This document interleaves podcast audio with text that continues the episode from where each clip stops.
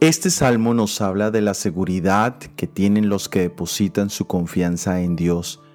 Tiene también un consuelo para los que estuvieran atravesando algún momento de angustia.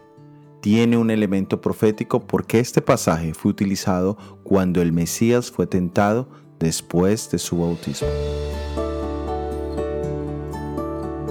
En el Evangelio de San Lucas capítulo 4, versículos 10 y 11 nos dice, porque escrito está, a sus ángeles mandará cerca de ti, que te guarden, y en las manos te sostendrá, para que no tropieces con tu pie en piedra.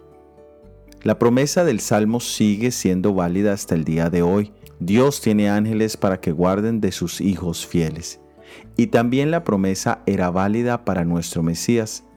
Pero en la tentación de Satanás a Jesús se tergiversa su significado al invitar a Jesús a lanzarse del pináculo del templo, aseverando que los ángeles le protegerían durante su caída. El Salmo busca motivarnos a confiar en Dios, no a tentarlo en situaciones donde no es necesario exponernos.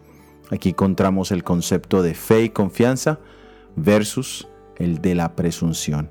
En nuestro camino diario tendremos la seguridad del amparo de Dios, pero no si presumimos volar en cambio de caminar. Soy Óscar Oviedo y este es el devocional Jesús en 365 días.